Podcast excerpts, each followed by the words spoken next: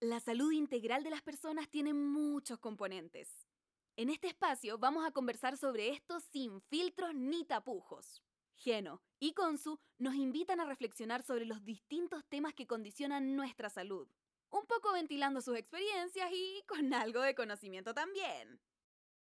Ahí en, en, su, en su natal Ushuaia. No, no es mi tierra natal, es el lugar donde crecí. En su, entonces, ¿cómo sería, cómo sería cuando uno creció en un lugar y no nació igual natal? No, sé, mi tierra. En tu tierra, en tu tierra, en tu, en tu, en tu, hábitat. Algo así. hablando, hablando de relaciones, empezamos el vivo y el hombre que yo amo, que amo, gritando abajo. Mientras está trabajando igual, pobrecito, ¿no? Pero. Claro.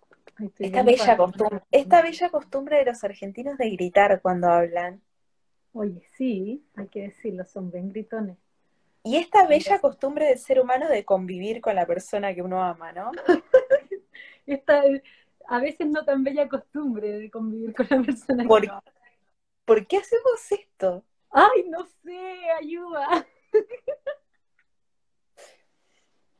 Ay, vamos a hablar de relaciones hoy. Sí, vamos a hablar de relaciones. Yo, he tomado decisiones al respecto igual en mi vida con respecto a lo que tú mencionas de, vivir en pareja. Creo que no, no, no me cierro nuevamente a hacerlo, em, pero creo que mis condiciones para vivir en pareja son bien específicas de ahora en más. Lo que pasa es que al igual que como hablamos en, en el podcast de sexo, hoy se da la misma dinámica de que somos eh, como las dos situaciones diametralmente opuestas, porque yo tengo un contrato negociado y renegociado, pero dentro de ese contrato negociado y renegociado está todo medio armado en una base bastante tradicional, que es una familia monógama. Matrimonio, por las leyes espirituales y las leyes de Dios y, del hombre, exacto.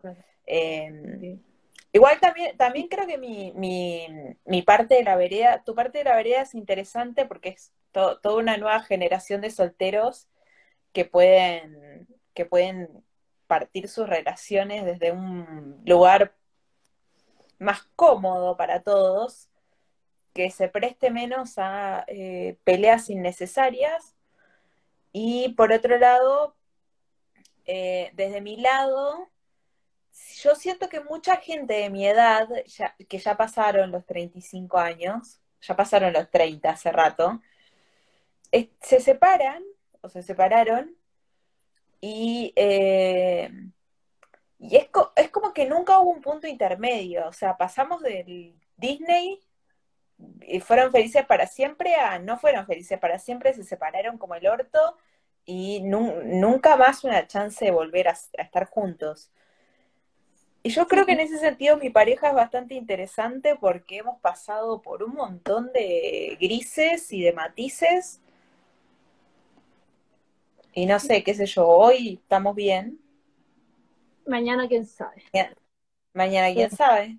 Igual, igual una cosa importante, em, hoy día quiero igual que hablemos de relaciones en general, como no solo de pareja, pero obviamente son como las más conflictivas, las que más, y, tiene que ver con eso, pues con que uno arma convivencia, se arma familia, pero vamos a hablar de relaciones en general. Y lo otro que quiero así hacer como un, no sé si fe de rata sería la palabra, eh, aclarar que igual yo soy relativamente nueva en esto como de la anarquía relacional y eso.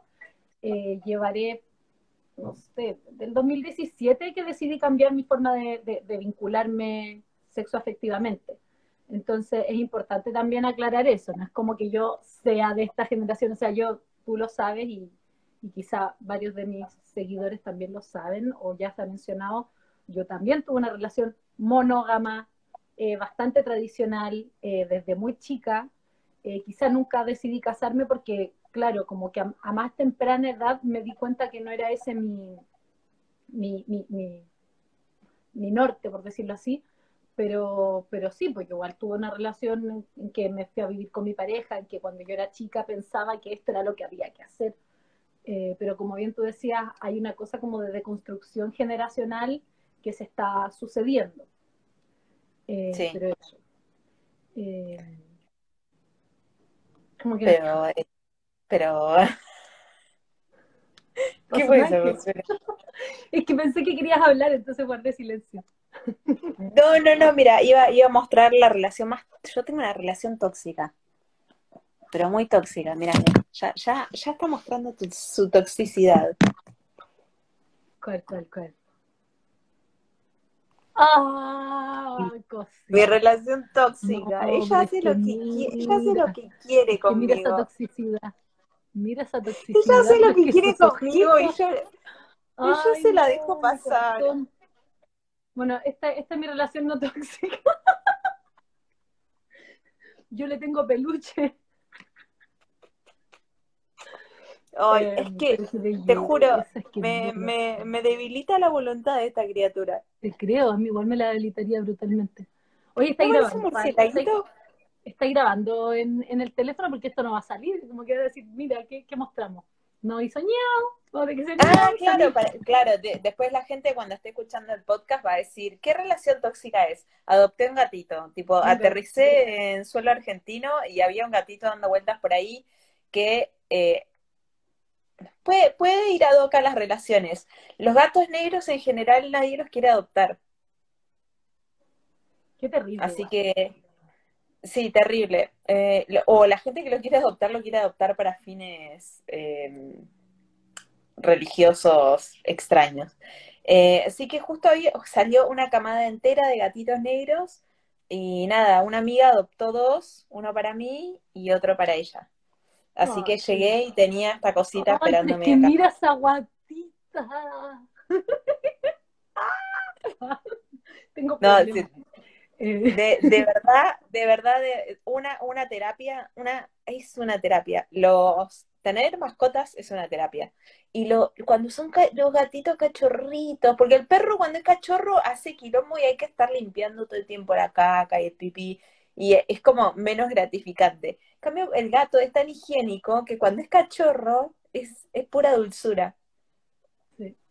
Bueno, en fin, volvamos a las relaciones. Viste que te fuiste en las relaciones de los gatos.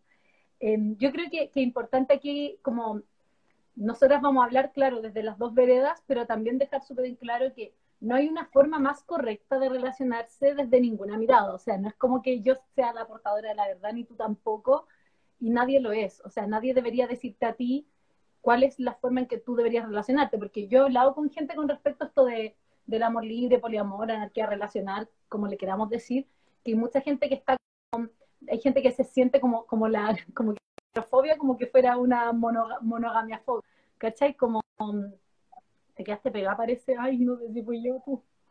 Eh, ay, ¿volvimos? ¿Me escucháis? ¿Me dejaste de escuchar en algún momento? sí, sí. Te escuché medio raro, pero más o menos entendí. Sí, ah, ya.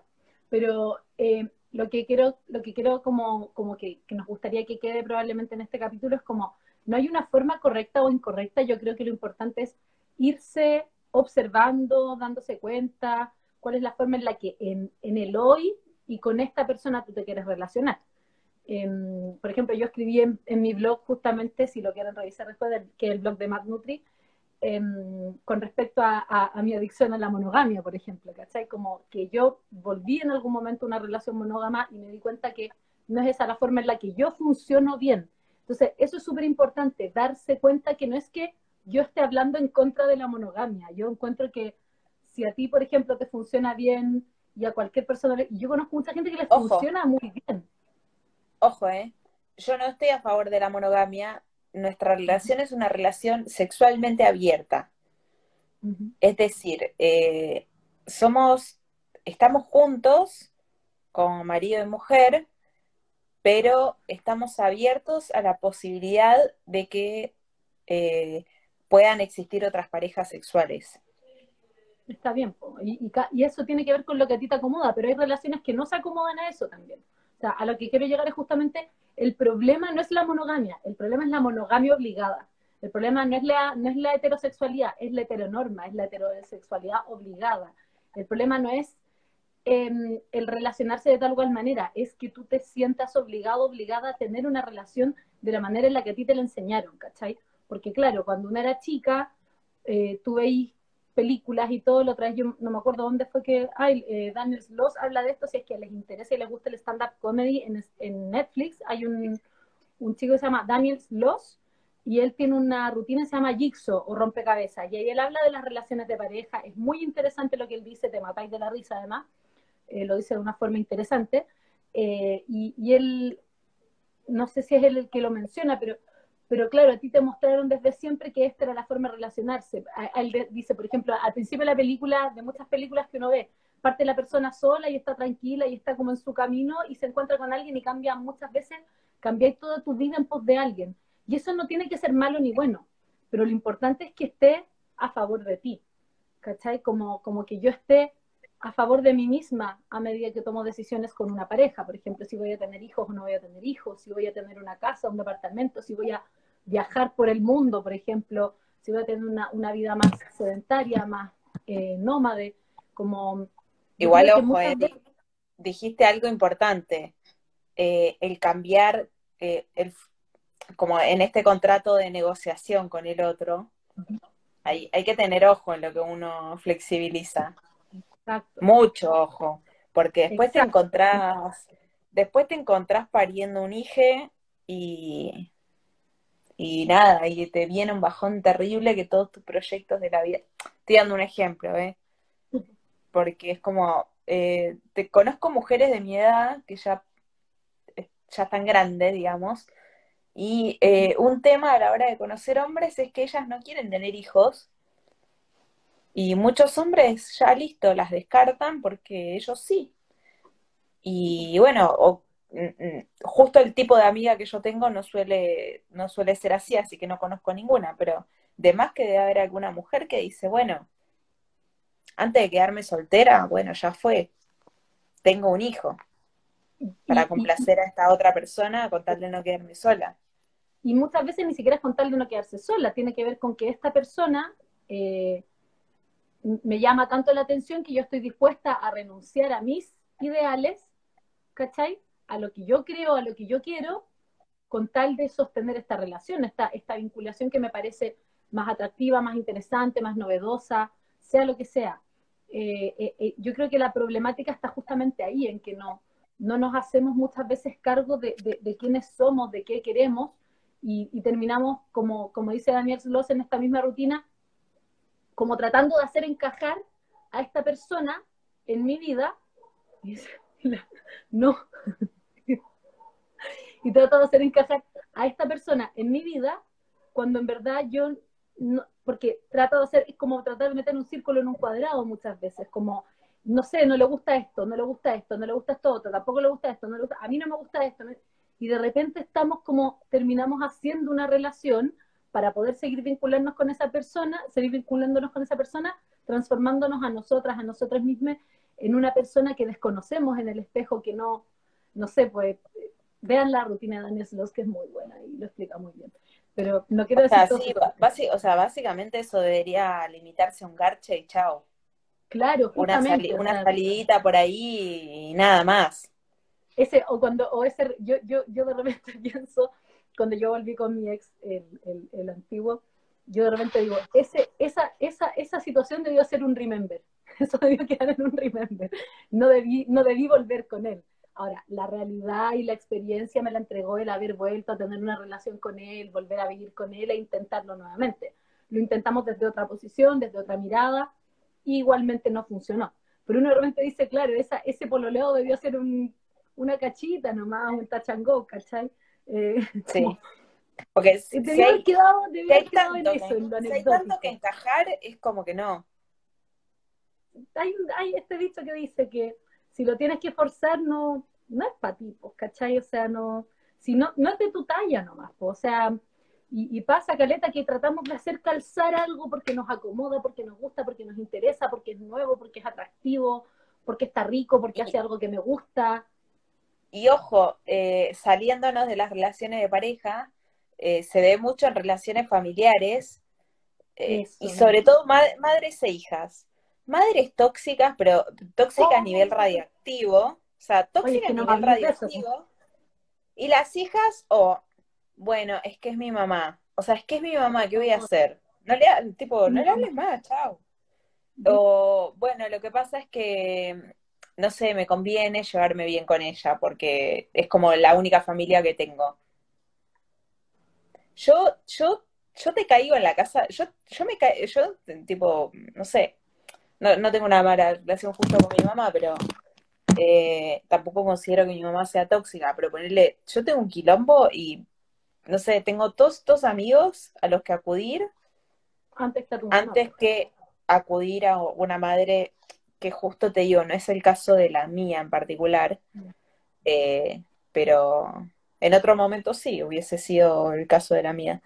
Pero también se extrapola a otras relaciones familiares, gente que soporta familiares eh, re tóxicos, re, dañinos, eh, tóxicos, manipuladores, opinólogos, sobre, no solo sobre la vida de, los abusadores, abusadores, abusadores, está lleno de, familiares abusadores que, abusadores. de ti en todo, y el abusador está súper importante, el abusador depende del poder que tú le des, entonces el abusador va a ser abusador siempre que tú le des poder, entonces, al abusador o, lo, o le quitas todo el poder y te pones a su altura, pero hay abusadores que no saben estar a tu altura. Entonces, como no saben quedarse ahí, van a siempre tratar de abusar y van a hacer, tratar siempre de jorobar, ¿cachai? Entonces uno tiene que aprender cómo a salirse de la foto o aprender a decirle loco, o estamos aquí o no estamos, ¿cachai? Y eso con todo tipo de relaciones, como tú decías, de pareja, de hermanos, también Amistades. hay hermanos amistades, está lleno de amistades tóxicas, que una persona depende de la otra y la otra depende de ella y son relaciones súper tóxicas. Entonces, yo creo que lo importante aquí es, como decía antes, estar súper atenta, súper atentes a, a, qué es lo que yo siento, con qué persona y cómo ir regulando para que esta relación sea más saludable cada vez y no sea una relación que me haga sentir continuamente que estoy en conflicto conmigo misma. Eh, no sé, pues, no es por nada que muchas veces las mujeres, sobre todo al terminar una relación, se cortan el pelo. Yo he escuchado todas estas veces que parejas opinan de una manera de la, de la persona que tienen al lado, de tal manera que tú te sientes, por ejemplo, yo misma, yo, yo una pareja que opinaba mucho de mi aspecto y a mí eso me complicaba mucho para poder explorar mi identidad como eh, en cuanto a mi luz, porque opinaba tanto que como es tu pareja, además es tu pareja sexual, entonces tú igual te quieres sentir atractiva a esta persona y, que, no sé, pues tú al hacerte un tatuaje nuevo o al usar tal o cual prenda de ropa o al tener tal o cual eh, piercing o, maquillaje, te vas a sentir menos atractiva para esta persona y vas tomando decisiones. Entonces, por eso muchas veces las personas cuando terminan relaciones, gente se ríe, ay, cerrando ciclos. Es que muchas veces tiene que ver con que no lo habían hecho antes, porque tenían esta mosca en la oreja que les decía, no, es que se te ve mejor el pelo largo, no, no te hagas eso, no, no te hagas ese tatuaje, no, no te hagas esa cirugía, no, no uses el pelo así, no, no uses esa ropa. Y, muchas veces no nos permitimos explorar nuestra propia identidad desde lo sexual, desde lo alimentario, desde todo lo que es nuestra identidad al final, ¿cachai? Porque todas esas son conductas que se hacen parte de nuestra identidad, de nuestra personalidad, y que si es que no me hago cargo eh, termino transformándome, como, como te decía, en alguien que, que, no soy yo para poder sostener esta vinculación. Y muchas veces, claro, yo, yo entiendo muchas veces hay, hay dependencia económica, eh, hay hijos de por medio cuando es una relación de pareja, hay una casa de por medio, hay, hay negocios a veces en común con la familia, y eso me hace quedarme ahí, quedarme ahí, quedarme ahí, pero sintiéndome continuamente abusada, incómoda, eh, que, no estoy siendo validada. Entonces, yo creo que, es súper importante estar como atento, atenta como a, mi sentir en torno a esta persona, sea nueva, sea antigua, como estar cachando, como esto es bueno para mí, ¿cachai? Como para mí hoy. Claro, estoy bien acá, me siento a gusto. Eh, hay, alguien ahí comentaba que se alejó de toda su familia me parece re sano, es como, está tan normalizado que la familia te basure. Exacto, está súper normalizado, ese es el problema. Y que bueno, como que es la familia, es la sangre.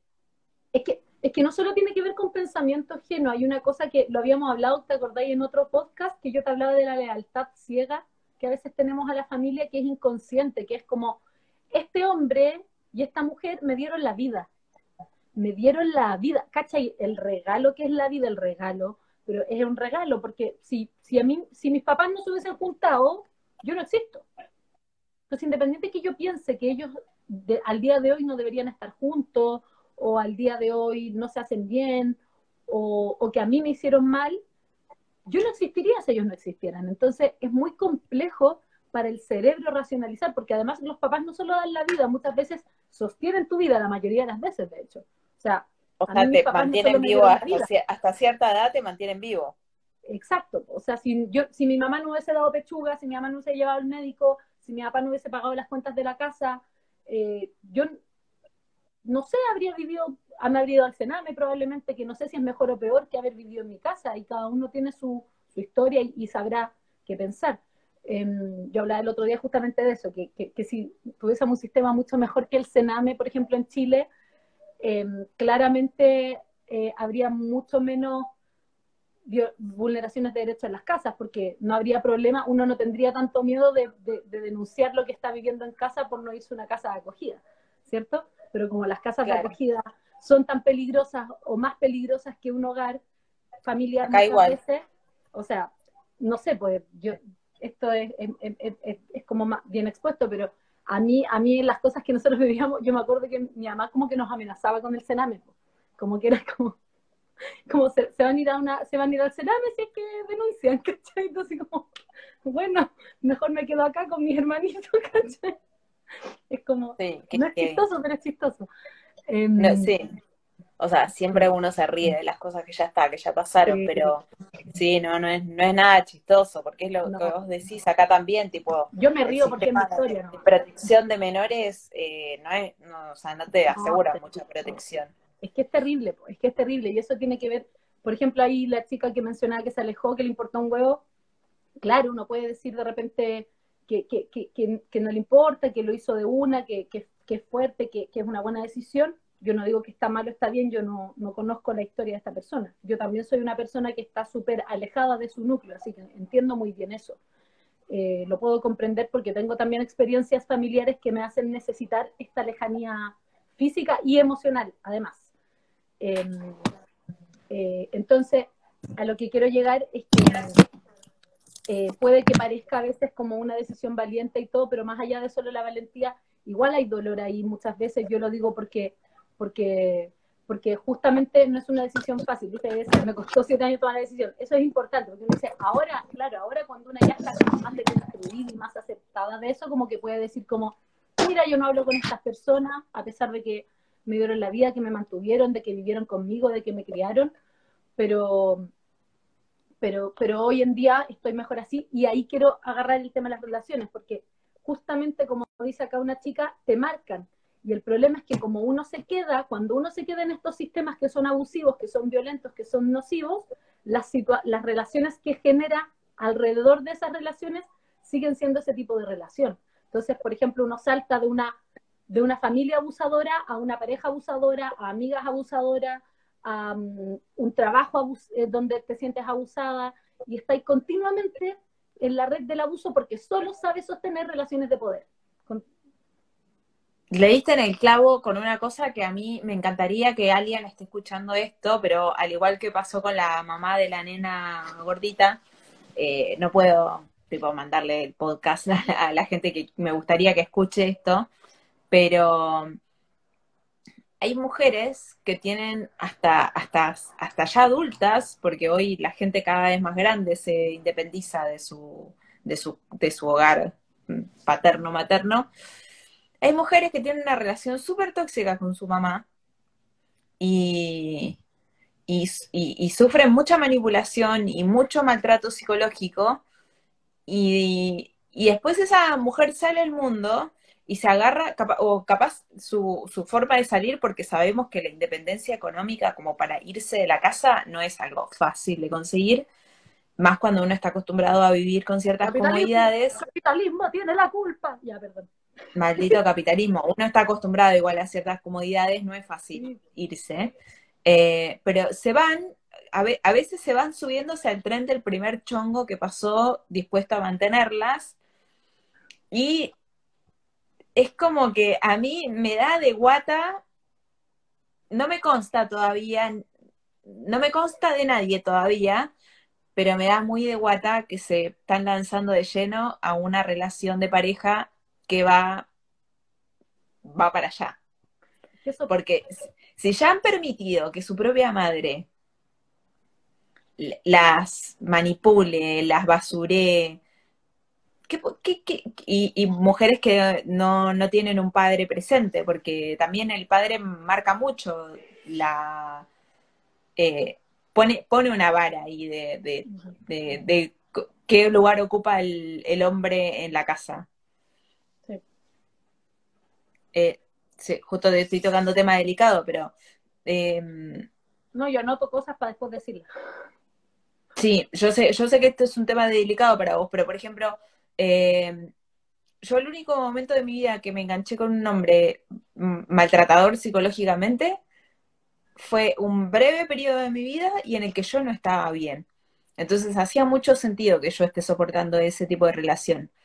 Pero después mucha gente me dice, que papachongo, que papachongo, que papachongo. Si yo ahora empiezo a grabar a mi papá y cómo es mi papá y cómo me trata, o mismo estuve mostrando estos días que me trae comida, lo atento que es, tipo, él ya sabe qué marca dulce de leche me gusta, él ya sabe que me gusta el helado, ya sabe que me gusta, tipo, me levanté el domingo a la mañana y había media lunas para desayunar. O sea, mi papá me marcó una vara alta del trato del hombre hacia la mujer.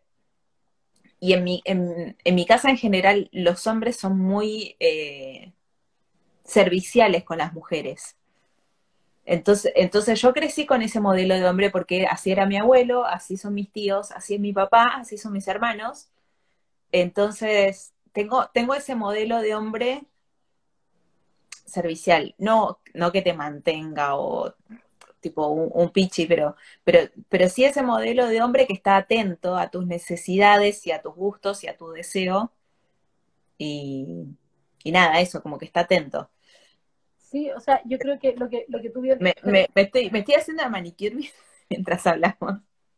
Lo que bien decías tú, que, que justamente, claro, muchas veces las relaciones que yo sostengo en mi vida adulta tienen que ver con las relaciones que yo aprendí a normalizar, a naturalizar en mi infancia, en mi adolescencia, eh, y claro, em, muchas veces no nos damos cuenta de, lo que estamos viviendo, no, nos damos cuenta que lo que estamos viviendo es violento, no nos damos cuenta que lo que estamos eh, percibiendo, esto que nos incomoda, es un abuso, porque estamos tan acostumbradas a haberlo vivido antes, porque además no solo el abuso se da muchas veces en la casa, se da también en el colegio, se da también en este sistema, o sea, que tú caminís por la calle y un imbécil se sienta con el derecho de decirte, oh, manso culo, y tú así como, caballero, lo sé, como uso pantalones todos los días, me miro al espejo, me, me toco, me baño, como que sé que tengo el manso culo, ¿por qué me lo vas a decir tú?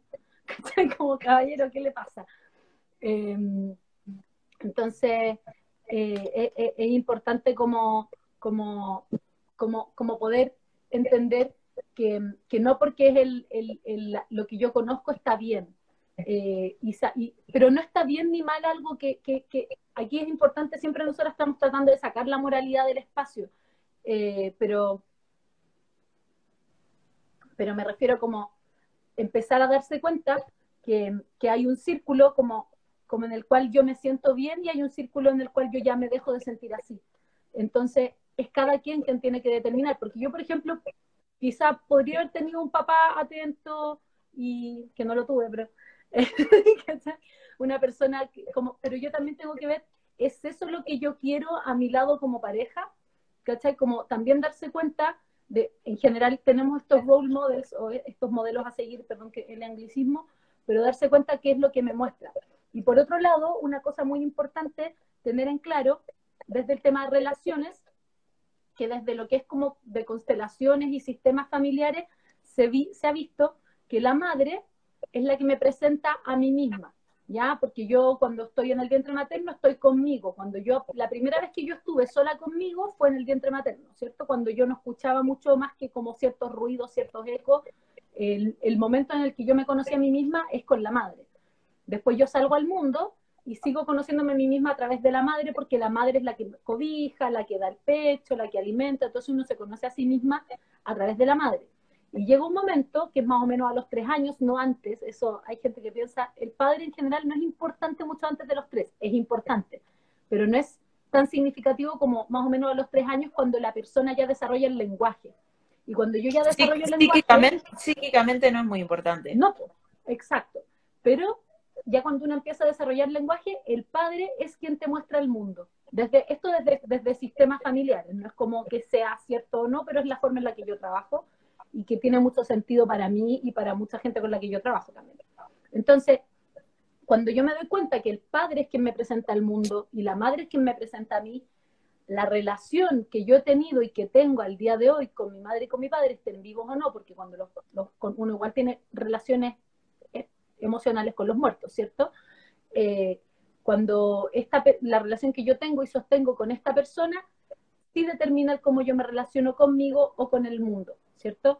Entonces, si mi, si, si, si mi relación con mi papá ha sido siempre basada en el abuso, en el, en el aprovechamiento, en el maltrato, en el bullying, en, en, la humillación. Y asimismo yo también he visto eso de, en él, eh, por el tratar hacia otras personas, el tratarse hacia sí mismo. Puede que yo las relaciones con otros que genere sean de esa misma naturaleza si es que yo no me doy cuenta. Y eso es lo importante, darse cuenta. Si lo importante, aquí sacamos la moralidad del tema, como que aquí decimos, no hay bueno ni hay malo. Terapia. Terapia. Terapia para todos. Autoexplorarse. aborto gratuito, legal y seguro y terapia gratuita para todos. Sí, oye, ¿qué onda? La salud mental tan cara en este mundo. Y es, cara. Es cara y es penca. Y, eh, en la, y en la siguiente, y en la siguiente, en, cuanto a la madre, el cómo yo me he relacionado con mi madre tiene que ver con cómo yo me relaciono muchas veces conmigo misma, ¿cierto? Entonces, si yo no me alimento bien, o sea, si a mí no, me, no se preocuparon de mi alimentación, no se preocuparon de, de mi cuidado, de mi aseo, de, de, todo eso, de todas esas situaciones que yo tengo que hacerme cargo de mí misma, quizá a mí me va a costar relacionarme conmigo misma, alimentarme, eh, y, y, por eso muchas veces los trastornos de la alimentación se asocian a la relación con la madre y, lo, y los problemas más bien de ansiedad, que son más hacia afuera, se relacionan muchas veces con los problemas con el padre. Eh, hay películas buenas para ver, toda la saga Star Wars, Daddy Issues, saga Star Wars. Muy bueno para, para, para, para observar. Relaciones eh, tóxicas, Star Wars. Star Wars es como el icono de relaciones tóxicas y de Daddy Issues en específico, porque, ¿cachai? Que el, personaje principal de la primera saga, que, que, es Luke, es el hijo del máximo abusador, ¿cachai? Como y es muy cuático ser hija del demonio. Y aparte, y aparte ese hombre, antes de ser el máximo abusador, se metió en una relación que desde el vamos estaba eh, prohibida, o sea, era una relación que no debía ser, y, le dieron para adelante nomás, acá metamos el positivismo tóxico, esos dos calentones le dieron para adelante, tuvieron los gemelos y quedó la cagada. Entonces, moraleja, cuando una relación es prohibida, por algo de prohibida. Claro. Y, y, y, y ojo, y ojo con, con, con, la toxicidad. bueno, si les gusta Star Wars, les recomiendo mucho volver a ver cómo la, la saga en orden y cachar cómo, cómo se relaciona la relación, cómo se genera la relación entre Anakin y, y Padme, como hay un, hay momentos en que Padme empieza y le para el carro, le dice hermano, para, y el loco, ya, pero ya, po, ¿cachai? Lo hacen de una forma como súper sutil pero el loco es un abusador asqueroso desde el comienzo. ¿Cachai? Un, tóxico, un posesivo, ya, ya nos redaba indicios de Darth Vader. Y como nos redaba indicios y no nos dábamos cuenta. Y como, y como buen tóxico y posesivo es una persona que sufrió mucho, porque eso es lo que nos dicen muchas veces, o así me enseñaron a mí con respecto a los hombres, como, como es que pobrecitos, es que no saben, es que son medio tontos. así me educaron a mí, y es, medio tragicómico, pero... Que vaya a terapia. Eh, me chupa ¿ah? huevos si es tonto. Me chupa huevos si sufrió. Entonces, ¿por qué va a estar conmigo, cachai? Si yo soy demasiado inteligente para estar con esta persona. Entonces, no, darse, darse cuenta que, que, que, no, no es, tratamos de repente mucho a, a los hombres, sobre todo aquí nosotras somos mujeres, entonces vamos a hablar desde la posición, y somos mujeres heterosexuales, vamos a hablar desde esa posición eh, te están tirando amor. Em, vamos, eh, muchas veces tratamos como de comprender mucho al hombre, como pobrecito, es que no sabe, Pero mi niña, si yo puedo deconstruirme, si yo puedo hacerme cargo, si yo puedo lo Consuelo, consejo, lo mandas a terapia. Exacto. Y si, el hombre empieza a tener conductas no, no sanas para la relación y se escuda o vos lo escudás en su infancia en su crianza en todo, lo mandás al psicólogo. Eso, que se trate. Caballero, trátese y conversamos. No es que yo tengo tantos dolores, es que lo pasé tan mal cuando chicos, que abusaron de mí, que yo sufrí bullying. Ya, mi amor, usted sabe lo que yo he hecho cuando yo viví esas cosas, yo ahora estoy en terapia. Entonces usted puede hacer lo mismo que yo. Ah, que la terapia me consta, me consta que funciona, yo pago mi ¿eh? terapia. Y hay, y hay lugares donde la terapia es más económica, hay, hay organizaciones que están más atentas. Entonces, sobre todo ahora con, con el tema pandemia, yo creo que mucha gente se, popularizó mucho más, ¿eh? Sí, y se, porque se vieron a sí mismos más superados por las situaciones, porque ya no tenían tantos espacios de evasión. Y, probablemente mucha gente culpa a la pandemia de esto que les pasa, ah, la pandemia, la pandemia, la pandemia. Hay cosas que, que, son terribles, ¿cachai? Pero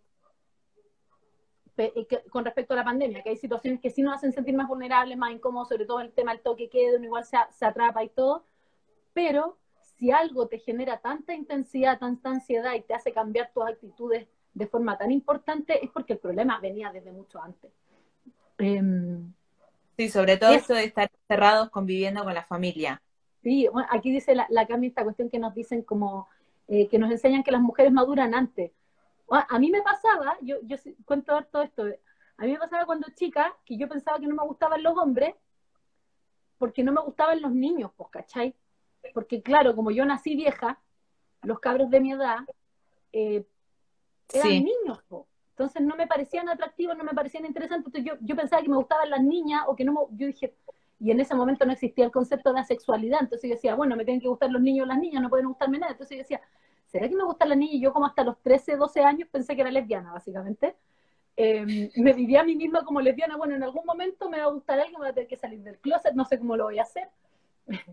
y hasta que, hasta que en algún momento me como que ya estaba más cerca de los hombres que se veían más adultos o que se, o que se comportaban un poco más maduros, y ahí yo me empecé a fijar en hombres más grandes, no mucho más grandes tampoco, pero claro, a mí los hombres de mi edad no me parecían atractivos, no me parecían interesantes. Eh, sí, por eso mismo de la ¿Mm? Me pasó lo mismo. Y, pero nunca me cuestioné si me gustaban las mujeres. No, yo sí, tenía estaba obsesionada. Em, o sea, yo te, a mí, a, tipo, a los 8 años me gustaban los de 15, a los 15 me gustaban los de 30, y así. Es que a mí no me gustó nadie hasta como los 12 años que me gustó Axel Rose, una cosa así. Que vi Axel Rose y dije como, oh, me gustan los hombres. ¿Cachai? Como algo pasó en mí que dije como... Me gusta este hombre, ninguna boluda. es que, como se movía Axel Rose, ahí una Ay, oh". yo, yo recuerdo tanto un amor de los 12 años, que ahora eventualmente lo voy a ver, eh, que eh, trabajé para él siendo adulta y es como que lo veía y me reía para mis adentros, como cómo me gustaba ese hombre. Ese hombre, era un niño, tenía 13 años cuando me gustaba. Pero claro, siendo más adulta, viviendo acá en Ushuaia, trabajé para la empresa de su familia y el chabón era mi jefe y era súper raro. Y ahora justo le, vamos a presentar un proyecto de negocio y ahora, ahora él es el dueño de la empresa familiar, entonces estas cosas después los chicos son muy raras porque tipo le, le, voy a presentar un negocio y es como tipo pensando a los 12 a los 12 años pasaba por la puerta de su casa ocho mil veces al día a ver si lo veía. Aparte lo veía en el colegio tipo qué psicópata que es una de chica. Bueno y de grande de grande también en realidad que voy a decir. De grande una está ahí con las redes sociales mirando, pero qué risa, justo me acordé, justo me acordé de, a ver, la primera persona que siento que me gustaba mucho, y me acordé de él, que ahora lo voy a ver, porque le tengo que ir a presentar un negocio. Oye, a mí me costó Carleta que me gustaran personas alcanzables, mucho, mucho, mucho, me demoré mucho en que me gustara alguien alcanzable. Ah, no, pero yo, yo en ese entonces lo veía inalcanzable, yo tenía 12 años y él tenía como 14. No, sí, pero pero existía en tu mundo, po. A mí me, yo me demoré como un rato como en gente que existe, como que te digo, mi primer amor fue Axel Rose, ¿cachai? Como inalcanzable. Ay, no. No, igual, o sea, para mí era inalcanzable porque yo, yo a esa edad tenía la autoestima por el suelo, ah, o sea, no tenía autoestima, y él era el, mino del colegio, el, mino de la ciudad, imagínate, el padre era dueño de una empresa re importante de acá, el loco era re mino, eh, tenía justo 14 años, era el, era el hombre que todas miraban y yo nunca jamás pensé que ese hombre me miraría. Adivina qué sucedió años después. Cuando una ya está deconstruida y le importa tres carajos ese hombre. Ahí, ahí aparecen los huevones. Claro, ahí Oye, em, entonces con respecto al tema, oye, yo no estoy tomando el tiempo, bebé, así que tú tenés que decirme. Yo, yo sí, nos eh, quedan 20 minutos. Ahora, ahora de grande, una, una, una, cosa sana en mi relación, cuando estábamos hablando con Mati de presentarle un proyecto de negocio a esta persona que a mis 12 años fue como mi primer enamorado, eh, yo le, de nuevo, había recordado, tipo, ay, pensar que cuando era chica yo hacía todo esto, y yo, y me, a mí me divierte mucho Mati porque, Chongo, porque me dice, qué trolista que sos, ¿eh? siempre, siempre, fuiste trolita, me dice cosas así. Y a, mí, a, mí, esas cosas como que me divierten de la relación, de, de no sé, yo decirle a él, sos un pelado ñoño, y él que me diga, vos sos, vos sos una trola por, por un kilo de helado, te abrí de pierna. Como que hay una dinámica en la relación que para mí está buena porque es como, sé que de afuera puede sonar. Claro, en contexto. El contexto es lo que marca, porque él te lo dice en ese contexto. Si él te lo dijera frente a una situación en la que tú eh, salí, vas a una fiesta vestida de, tal manera y vas sin él, por ejemplo, eso, te ponía así, y él te dijera, oye, me me ha pasado que, que, alguien con quien estuve en, en, ese interín que estuve separada, eh, yo estaba, era verano, estaba ahí en Viña, era verano, boluda, estaba con una huevada que era escotada, y me decía, ay, que andás mostrando las tetas, pero, o sea, no teníamos una relación formal ni nada. Decía, que andas mostrando las tetas. Mati, Mati, me ve con, Mati, me ve con, un escote y me silba, ¿entendés? Danger, danger. sí, no, yo en ese, yo en ese momento lo vi como re tierno, como, ay, me quiere solo para él por favor. Me quieres solo para él. No, no, qué asco, por favor, los celos son lo menos romántico que hay. Hay contextos en los cuales pueden ser interesantes, entretenidos, yo creo que hay contextos en los cuales uno puede tener cierto lenguaje, te acordé cuando hablábamos de través de sexualidad, lo mismo, o sea, en, cuando se está consensuado que no sé, que te insulten o que te digáis ciertas cosas, en el contexto sexual, si es que estaba conversado de antes y no te incomoda, dale, con todo. Pero hay contextos en los cuales, o el, tema del humor, uno por humor se puede tratar con garabatos, pero en una discusión, no. Por ejemplo, si él te dice trola en una discusión, estaría bien mal, ¿cachai? Estaría hablando como, hoy, no, po. Claro. Bife. Mínimo. Chancletazo, boluda, no. Claro, chancletazo, los hocico. A los hocico, hay que salsa los dientes. Bueno, yo antes, por eso que te preguntaba cuánto tiempo, porque me gustaría hablar de ciertos conceptos que me parecen importantes al hablar de, relaciones, ya que estamos hablando como de estas relaciones más modernas. Aprovecho de recomendar, yo ahora ando muy recomendadora de cosas. Em, hay una serie muy buena en Prime que se llama Modern Love. No sé si la viste. Está joyita. No llegué a verla. Eh, esta joyita es, como, es como tipo Black Mirror, son como mini, mini películas. ¿Cachai? Y cada una no tiene nada. Ah, mi hermana me la recomendó la otra vez. Es una joya, es muy bonita porque habla justamente de distintas formas de relacionarse. No es tan moderna todavía, yo creo que le falta modernidad, pero espero que tenga una segunda temporada con mayor modernidad. Pero desde ese espacio es bueno saber que hay distintas formas de relacionarse y saber cuál es la que a mí me, me aplica. ¿Viste? Ahí dicen es muy linda, es increíble. Em, por ejemplo, yo puedo tener una visión más anarquista de las relaciones. Yo, yo, por ejemplo, en lo personal, yo me siento más que yo vivo más una anarquía relacional. ¿Por qué? Porque soy anarquista como de naturaleza, como que para mí todo es anarquía. Entonces, las relaciones también debería haber anarquía para mi gusto. Anarquía relacional tiene que ver con que no hay jerarquía en las relaciones. O sea, yo no jerarquizo, no pienso. Modern Love es la serie, como amor moderno. Yo no pienso en que yo estoy encima ni debajo de mi pareja, excepto en la cama y uno, ah, ya, pero, pero yo no pienso, arriba, arriba, las mujeres arriba o las mujeres abajo. Con donde sea, si eso no importa. Eh, pero la, la pero la, la, pareja debería estar equilibrada. Eso es una anarquía relacional. Cuando yo tengo, y, y además de la anarquía relacional, también yo puedo tener distintas relaciones eh, sexoafectivas o amistosas que no tienen una jerarquía entre sí, ¿ya? Porque hay gente que, hay otras relaciones que hablan como de relaciones abiertas, por ejemplo, de pareja, en que yo tengo una relación de pareja que es como más importante y puedo tener la relación abierta sexualmente, por ejemplo, como lo que, lo que tú mencionabas, pero mi, tengo una relación importante y las otras no tienen el derecho de tener esa relevancia. ¿Cachai? Yo soy más de la anarquía relacional. Yo creo que yo podría tener distintas relaciones con el mismo nivel de relevancia, pero con quizá distinta periodicidad y eso cada uno va viendo cómo se relaciona y cómo se siente cómodo. Claro, yo, creo, creo, que en nuestro caso, en nuestro caso también se da un poco así por orden de llegada. Exacto, claro. Como que, hay, hay, hay una cuota de antigüedad que, que es como que no, es, es, imposible igualarla. Yo también cuando estuve, cuando yo volví con, con, mi ex y estuve unos dos años, nosotros estábamos en una relación que era sexualmente abierta, pero no era afectivamente abierta. Como que lo afectivo lo teníamos nosotros y era sexualmente abierta.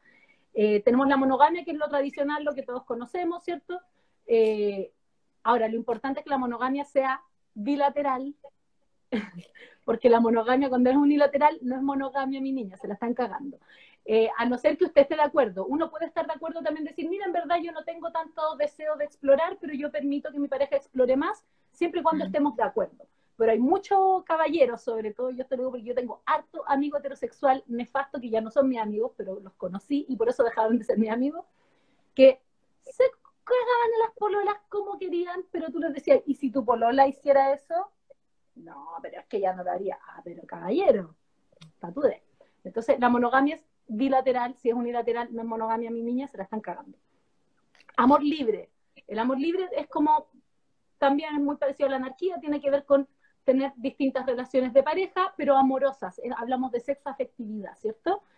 Y importante hablar del poliamor. ¿Ya? Que no es lo mismo que poligamia.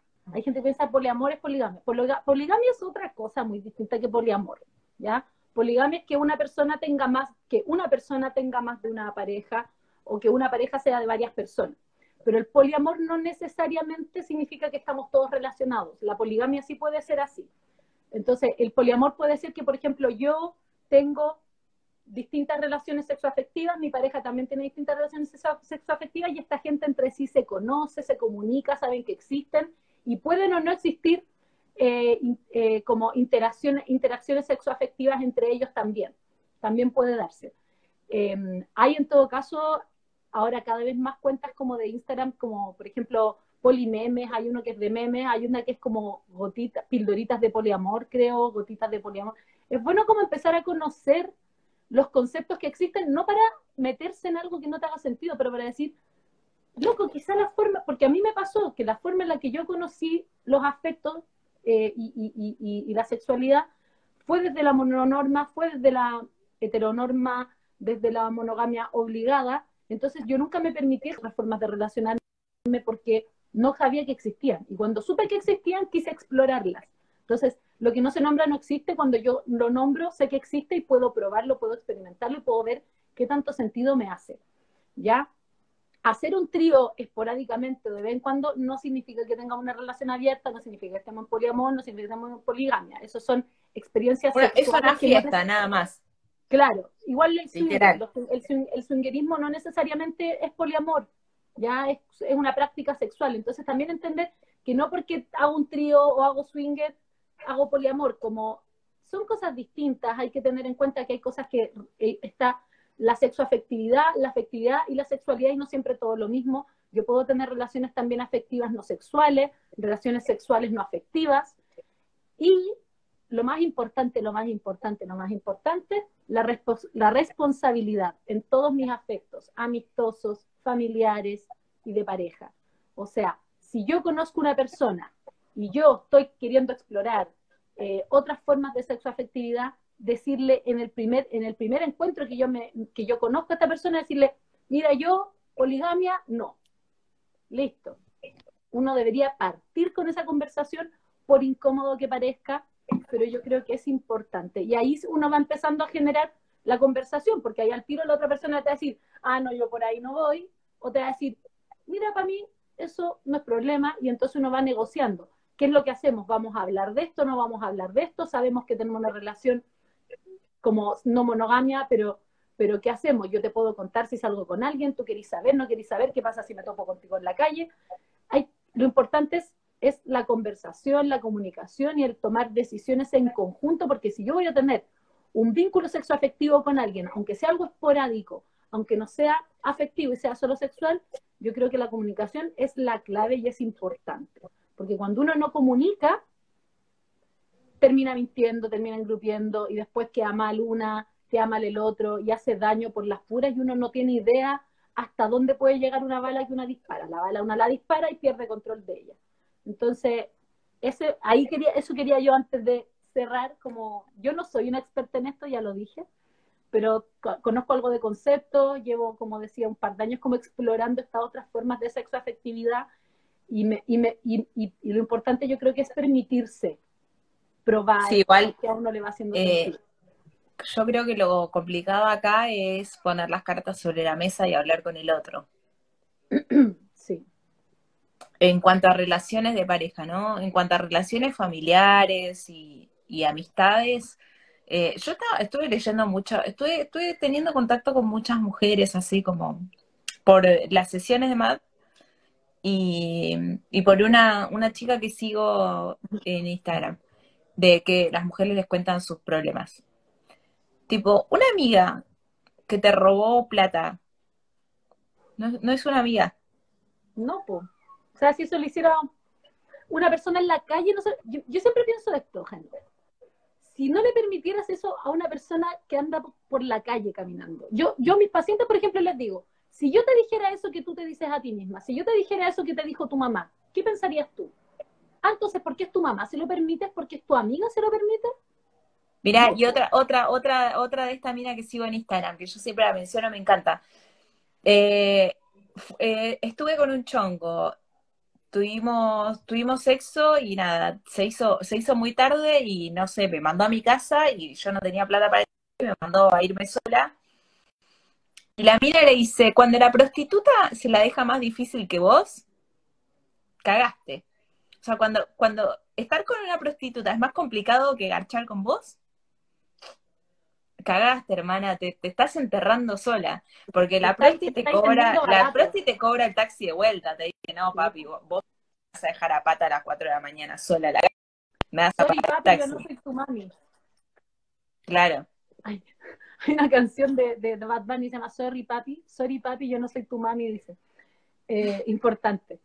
Em, no, pero eh, me, pareció, me, me, pareció re bueno lo que dice la mina. Lo que vos decís, si lo que vos te decís a vos misma, yo te lo grito por la calle, ¿qué vas a pensar de mí? ¿Que soy una loca? Bueno, te lo estás diciendo vos. Y después, en, relación, en relaciones eh, sexuales, digamos, porque o, habla, estamos hablando de sexo ocasional. Cuando la prostituta se la deja más fácil que vos, hermana. Estás vendiendo mm, barato. Sí, sí. Estás, está siendo demasiado fácil. Y, y, ni un problema con las prostitutas aquí, por lo menos desde mi posición, yo no soy abolicionista, pero, no. oye, la loca por lo menos está cobrando y tú ni siquiera estás cobrando el taxi. La claro, taxi que te vaya la loca está la loca tiene la cancha bien marcada. La loca tiene la cancha marcada y vos estás dejando que el otro haga lo que quiera con vos. Exacto. Eso también es importante, la comunicación en el mismo ámbito sexual y afectivo, como tener ambos espacios con relevancia y lo que yo decía antes, como que mi sensación es que la anarquía relacional no solo va a las relaciones de pareja, que mi anarquía relacional puede llegar a todas mis relaciones, o sea que yo, con mi, incluso yo como anarquista por, desde mi punto de vista, o sea, yo trabajo en una empresa, ponte tú y tengo un jefe ya, pero yo no me siento que estoy por debajo de esa persona, porque yo le estoy prestando un servicio y él me paga. Nadie está por sobre mí, ni por debajo. Por eso a mí me gusta como... la anarquía, en verdad, porque sí te, te, te, pone, te pone en un lugar igualitario, entre comillas, porque, no sé qué sé yo, eh, mi relación no, no es igualitaria porque no hacemos lo mismo los dos, pero nos tratamos de un, lugar de igual a igual, o sea, como que ninguno, ninguno es más que el otro en la relación, ninguno necesita al otro, ninguno cumple un rol más importante que el otro. cada, cada uno tiene sus roles. Es que yo creo que aquí lo importante es el equilibrio. Porque, por ejemplo, obvio, si es que tu marido gana más plata que tú, ¿quién, ¿quién debería pagar más plata por la casa, por las cuentas? El que gana más plata, po. Claro, no es, que, no es que debería, es que puede. Porque puede, po. a eso voy, como que le corresponde porque gana más plata. Él no es, no, tú no tienes la culpa de, tú no tienes responsabilidad de que el otro genere más ingresos que tú. O sea, yo, por ejemplo, cuando estoy en una relación de cualquier tipo, amistosa, de todo, cuando yo salgo a comer con una amiga, que yo sé que gana menos plata que yo, pero yo quiero ir a comer a este restaurante que es más caro. Yo le digo, mira, allá, ah, que es muy caro. ¿Cuánto podéis gastar? 10 lucas. Yo te invito a lo que queda. Tomo yo la decisión. Eso es, eso es tener una mirada más anarquista, como comprender que yo tengo más recursos para sostener esta salida a comer y yo quiero hacerlo. Por ejemplo, cuando yo le digo a un otro, vamos a tomar un helado, ah, que no tengo plata. Es que si digo, tomemos un helado porque estoy dispuesta a pagártelo si tú no puedes pagarlo. ¿Cachai? Exacto. Y eso, y eso del equilibrio, justo aquí hablan de las constelaciones, lo del equilibrio tiene que ver con las constelaciones familiares, uno de los, uno de los, ah, una de las, de las órdenes del amor, que son tres, es justamente el equilibrio entre dar y recibir. Ninguna relación del tipo que sea, porque ya dijimos relaciones, ¿cierto? Ninguna relación del tipo que sea va a estar en equilibrio si lo que yo doy y lo que yo recibo no están en equilibrio. Y lo que yo doy y lo que yo recibo tiene que ver con las capacidades de dar y recibir.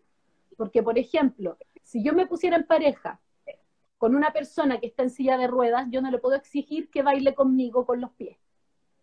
Corramos una maratón. Corramos una maratón. Juntos no equilibra la relación porque no corre conmigo. Señora, usted está en una relación con una persona que no puede caminar. Hágase cargo de su relación o no se relacione con ese tipo de persona porque tú no podés tolerar que la persona al lado tuyo no pueda caminar.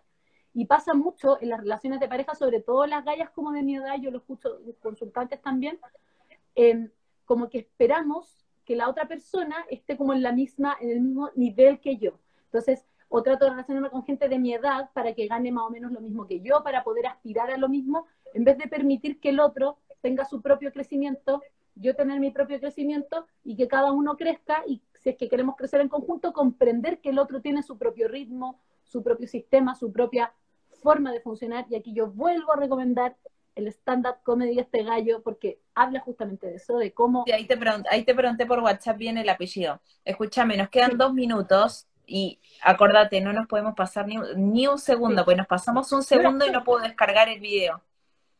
Yo ya estoy, no tengo nada más que decir. Ah. Ya está, bueno, relaciones, familiares relaciones familiares, eh, la sangre no tira más que el agua. O sea, sáquense, sáquense esos refranes de la cabeza, porque relación familiar tóxica es tóxica. Madre tóxica es madre tóxica, tía tóxica es tía tóxica. Chongo tóxico, por muy rico que garche, chongo tóxico. Y, por favor sepan diferenciar un garche rico de soportar un saco de weas. Exacto. Por favor. Y, y, no necesitáis tirar, tirártelo de nuevo si ya estuvo bueno y, lo encontraste wea, ¿para qué te lo voy a tirar de nuevo si no?